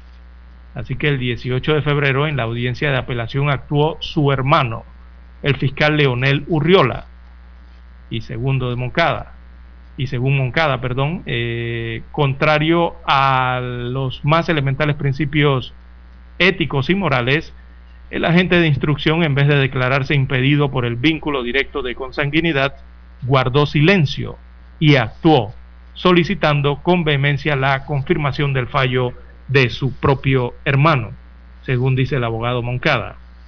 Según la denuncia presentada al Colegio de Abogados, el fiscal mantuvo pícaramente este secreto inconfesable a lo largo de la audiencia, lo que constituye una transgresión clara al artículo 447 del Código Judicial y el artículo 74 del Código Procesal Penal, conducta que además transgrede los principios de objetividad e imparcialidad, destaca parte de la denuncia. Así que Gonzalo Moncada Luna también interpuso una denuncia similar ante el procurador Javier Caraballo, o sea, esto es ante la Procuraduría General de la Nación. Y la que interpuso allá fue por la vulneración directa del Código de Ética. Eh, según destaca, entonces sería por la vulneración directa del Código de Ética de los servidores públicos y alegó además que el órgano judicial mintió en un comunicado que difundió para aclarar ese caso, dice Moncada. Así que el órgano judicial precisamente aclaró que el fiscal Leonel Urriola y el juez de garantías Raúl Urriola Caballero no han participado en conjunto en ninguna audiencia celebrada dentro de la causa relacionada a la operación Ares. Alegan desde el órgano judicial que el 12 de febrero del 2020 se celebró una audiencia múltiple a estos ciudadanos por blanqueo de capitales, posesión agravada de droga y conspiración en la que participó el juez Raúl Urriola, el fiscal Miguel Gallardo y defensores particulares. El juez Urriola realizó la audiencia de control de actos de investigación, control de aprehensión, formulación de imputación, medida cautelar de carácter personal y medida cautelar. La detención provisional fue apelada por dos defensores particulares. Señala el órgano judicial que posteriormente el 18 de febrero del año 2020, en una instancia distinta a la que actuó el juez Urriola Caballero, se realizó la audiencia de apelación ante los magistrados del Tribunal Superior de Apelaciones, quienes confirmaron la detención provisional impuesta y la representación del Ministerio Público estuvo a cargo del fiscal Leonel Urriola Caballero, quien es su hermano. Así que esto es parte de la denuncia entonces que presenta eh, el abogado Moncada Luna, Gonzalo Moncada Luna, ante eh, el Colegio Nacional de Abogados y también otra denuncia que presentó ante la Procuraduría General de la Nación, en lo que considera ha sido una actuación del fiscal y un juez, que son hermanos, según Moncada, y han actuado en un mismo proceso. Don Juan de Dios. Bueno, interesante el tema, Lara, porque aquí hay que ver esto de dos ópticas, ¿no? Eh, una óptica es la tiene el órgano judicial que emitió su comunicado, aclarando de que el juez nunca tuvo frente a frente ante su hermano el fiscal. Cara a cara, nunca. Sí, esa es la posición del órgano judicial en relación al tema. Pero recordemos que el Ministerio Público también tiene autonomía y no ha dicho nada. Eh, demos por cierto lo que ha dicho el órgano judicial en el sentido de que nunca han estado frente a frente. Pero lo que hay que observar aquí es que el abogado Moncada está señalando es al fiscal en cuanto a los impedimentos y recusaciones porque hay una actuación de los dos hermanos dentro de un mismo proceso, Lara. Si bien es cierto que nunca estuvieron frente a frente el juez con el fiscal como hermanos dilucidando el tema, si hubo un recurso de apelación. Y en el recurso de apelación, el fiscal que es hermano del juez actuó como representante del Ministerio Público y de allí viene entonces la queja del abogado, con justo sentido. Porque también los fiscales Lara están llamados a, a declararse impedidos y, y que pueden ser recusados. Y es precisamente la norma que cita el abogado, no precisamente el abogado se está refiriendo al artículo 50 de las causales de impedimento o recusaciones de los jueces, sino a la del fiscal. Y la norma dice para que los oyentes tengan mejor claridad que el fiscal se declara impedido o podrá ser recusado cuando existan conflictos de intereses o motivos graves que afecten su objetividad, como las relaciones de parentesco, convivencia, amistad, enemistad y comerciales con algunas partes o cuando pueda existir un interés en el resultado del proceso.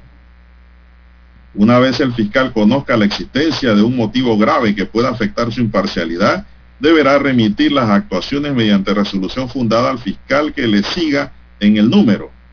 Una vez recibida esta, tomará conocimiento de la causa de manera inmediata y dispondrá el trámite subsiguiente. Si el impedimento no tiene fundamento, remitirá los antecedentes al superior correspondiente, quien deberá resolver la cuestión sin más trámite. La resolución será resuelta por el fiscal superior cuando la recusación se refiere al fiscal superior, la resolverá el Procurador General de la Nación. Ahí está, Lara, el tema, el meollo del asunto de la queja y la denuncia del abogado Moncada, en que hay relaciones de parentesco entre la actuación del juez de garantía que actuó versus la actuación posterior del fiscal ante el Tribunal de Apelaciones, siendo el fiscal hermano de quien resolvió la causa de la apelación. Y la norma dice que hay conflictos de intereses o motivos graves que afecten la objetividad del resultado, como las relaciones de parentesco, convivencia, amistad enemistad y relaciones comerciales con alguna de las partes. Aquí el tema es el parentesco, Lara. De hermano a hermano. ¿Qué le parece? El Ministerio Público no ha dicho nada. Y el Ministerio Público tiene su oficina de relaciones públicas, su autonomía y su posición a través del Procurador General de la Nación. Ahí es donde está el tema. Vamos a hacer una pequeña... Sí, vamos a hacer una pequeña pausa, señoras y señores, para regresar con más.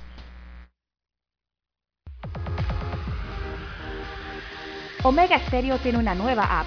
Descárgala en Play Store y App Store totalmente gratis. Escucha Omega Stereo las 24 horas donde estés con nuestra aplicación totalmente nueva.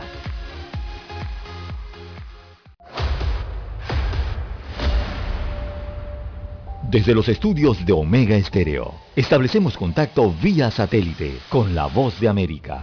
Desde Washington, presentamos el reportaje internacional.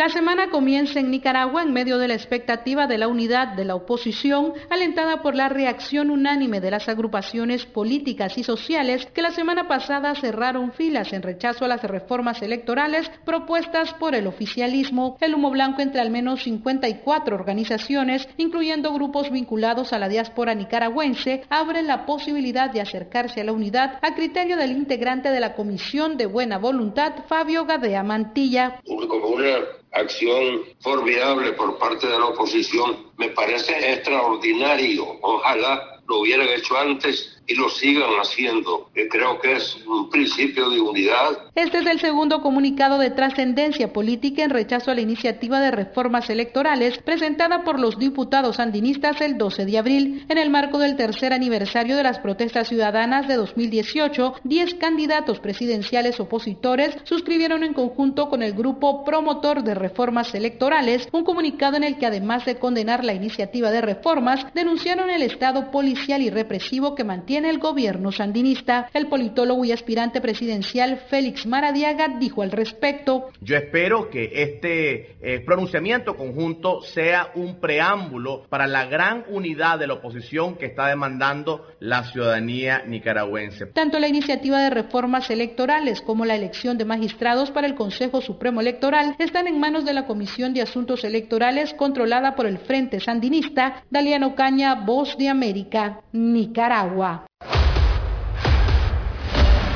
Escucharon vía satélite desde Washington el reportaje internacional. Para anunciarse en Omega Estéreo, marque el 269-2237. Con mucho gusto le brindaremos una atención profesional y personalizada. Su publicidad en Omega Estéreo. La escucharán de costa a costa y frontera a frontera. Contáctenos 269-2237. Gracias. Cosas que haré ahora de jubilado. Jugar con mis nietos y que Ñita les haga un comidón. Hacer 45 minutos en la caminadora. Conectarme por videollamada para hablar con Tony. Verme la nueva temporada de mi serie favorita. Cuando estás jubilado, los momentos en familia se disfrutan más. Pide tu préstamo personal de recién jubilado y recibe un bono gratis de hasta 350 balboas. Llámanos al 875-55. Credit Corp Bank. Cuenta con nosotros. Cálculo de interés sobre saldo. Tasa de interés nominal desde 6.60%. Tasa efectiva 7.60%. 25 años plazo. El bono aplica para los 100 primeros préstamos de 5.001 en adelante. No aplican refinanciamientos. Promoción válida del 12 de abril al 12 de mayo de 2021. Para más detalle de la promoción ingresa a www.creditcorban.com. 7.30 AM. Infoanálisis, con entrevistas y análisis con los personajes que son noticia. La mejor franja informativa matutina está en los 107.3 FM de Omega Estéreo, cadena nacional.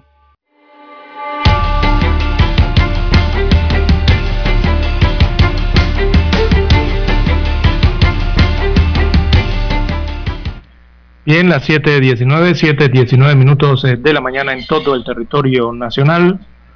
Don Juan de Dios, la ola de violencia continúa en el país, el tema de los asesinatos no paran, principalmente en algunas provincias eh, de la, del país.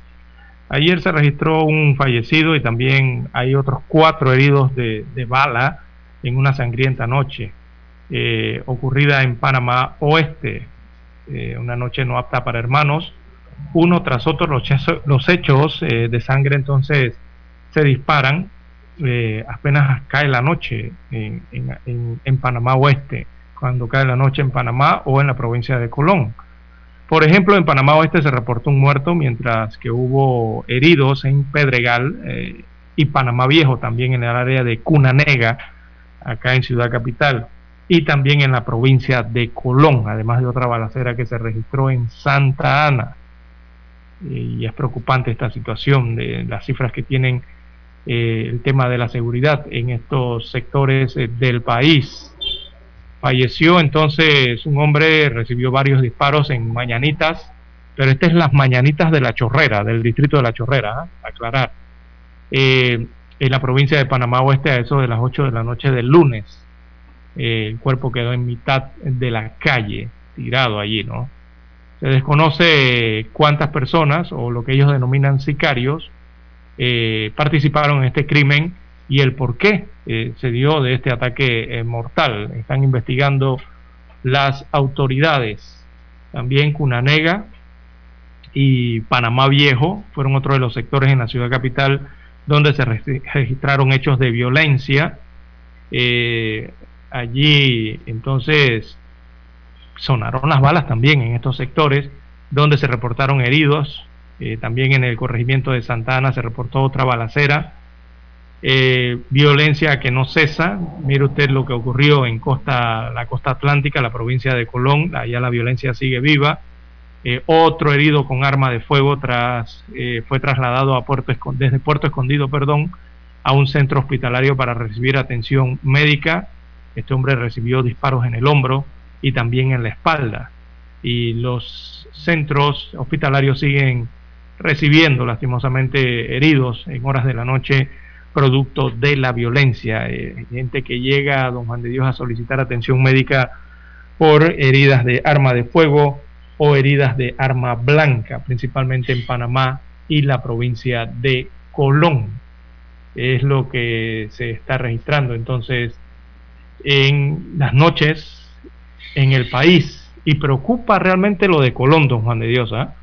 Eh, en Colón al menos se ha manifestado que existen 35 pandillas, que, son las que se han registrado, eh, las han detectado ya las autoridades de seguridad. Y esta es una provincia que ha registrado más de 40 homicidios en lo que va del año 2021. No llevamos ni un cuatrimestre. Y ya van 40 homicidios en la provincia de Colón. Y esta última semana que estuvo encendida la cosa, eh, se reportaron 10 asesinatos diferentes en, en, los corregimientos de esta provincia, que es algo preocupante. Pero imagínense, ayer hubo dos en Panamá Oeste, dos homicidios anoche también. Dos homicidios más. Así que hay que prestar mucha atención al tema de las pandillas en, estas provincias, eh, este triángulo ¿no? de Panamá Oeste, Panamá y Colón. Hay que prestar la seguridad pública, el Ministerio de Seguridad eh, tiene que prestar mucha atención con el tema del pandillerismo, que parece que eh, comienza a aumentar nuevamente en estas provincias. Pero mire, en los chorritos tres en la chorrera, un hombre descansaba en su hamaca en el portal de su casa. Aparecieron los sujetos y le dispararon, Lara, quitándole la vida. Ningún pandillero se va a acostar en una hamaca, Lara, del portal de su casa a descansar. Al aire no, claro que no. Indudablemente que esto es otra cosa, menos pandillerismo. Realmente. En el caso de Chorrera, eh, son los altos niveles de violencia. El, el, tema, Lara, es que aquí nuestras autoridades siempre dicen que la culpa es la droga y el pandillerismo. Pero en realidad hay diversos móviles, diversas causas del alto nivel de violencia. Y aunque fuera el pandillerismo o la droga, lo que usted quiera, yo no siento que haya un programa realmente, Lara, una política criminal definida para atacar estos flagelos. El norte debe ser que nadie muera a causa a manos de otro. Entonces los altos niveles de delincuencia no se pueden enmascarar bajo la figura de que se trata de temas de que la captura de drogas nada más o pandillerismo. No, hay muchas causas. Y todas van encaminadas a que hay un alto nivel de criminalidad en el país y no hay quien la detenga. No hay quien la disminuya realmente. Se fue un director de la policía, todo estaba mal. Entra un nuevo director, todo sigue mal. En cuanto a las estrategias porque el hombre de patrulla, el hombre de a pie, el policía de calle está cumpliendo su función, Lara. Está esforzándose y exponiéndose también, pero no hay, no hay cucumen, no hay plan a nivel superior de la gente que gana 5 mil, 6 mil, 7 mil, 10 mil dólares para que piensen y paren esto. No hay. No hay, no hay fórmula. No sé si usted sabrá algo de algún plan estratégico. Yo no sé nada. No hay nada. No se habla de nada nuevo. Solamente soltar policías a la calle a vigilar y andar con luces en la noche por ahí. Imagínense que no hubiese toque de queda. La cosa estaría peor todavía. Ah, pero mucho. Y buenos días, don Rubén, entrando al aire. Buenos días, perdona. Perdona, pero bueno, así es, ya está preparándose la gente de Infoanálisis para entrar en funciones, Lara. Bueno, se nos acabó el tiempo. Lara ha quedado calladito. No ha dicho nada. ¿Hay o no hay plan? No, no, no hay plan conocido, no hay nueva estrategia. se mantienen en la misma. No hay la política estatal de gobierno definida en esa materia. sí, aquí evidentemente hay que hacer una revisión a los planes para ver si esos planes son efectivos o no. Hay que hacerlo. Para, para, para ver si se le da continuidad a lo que existe o hacer una modificación o traer nuevas ideas. Es que no nos pueden meter en la cabeza que todo el que muere es por pandillerismo o por droga. No, no, no, no. Aquí matan a la gente para robarle, les violan, les roban, toda clase de delito. No solo homicidio, toda clase de delito. Esto está desbordado, esto hay que pararlo. Se nos acabó el tiempo, señoras y señores. Daniel Arauz nos acompañó en el tablero de controles. En la mesa informativa les acompañamos. César Lara. Y Juan de Dios Hernández Sanjurgen.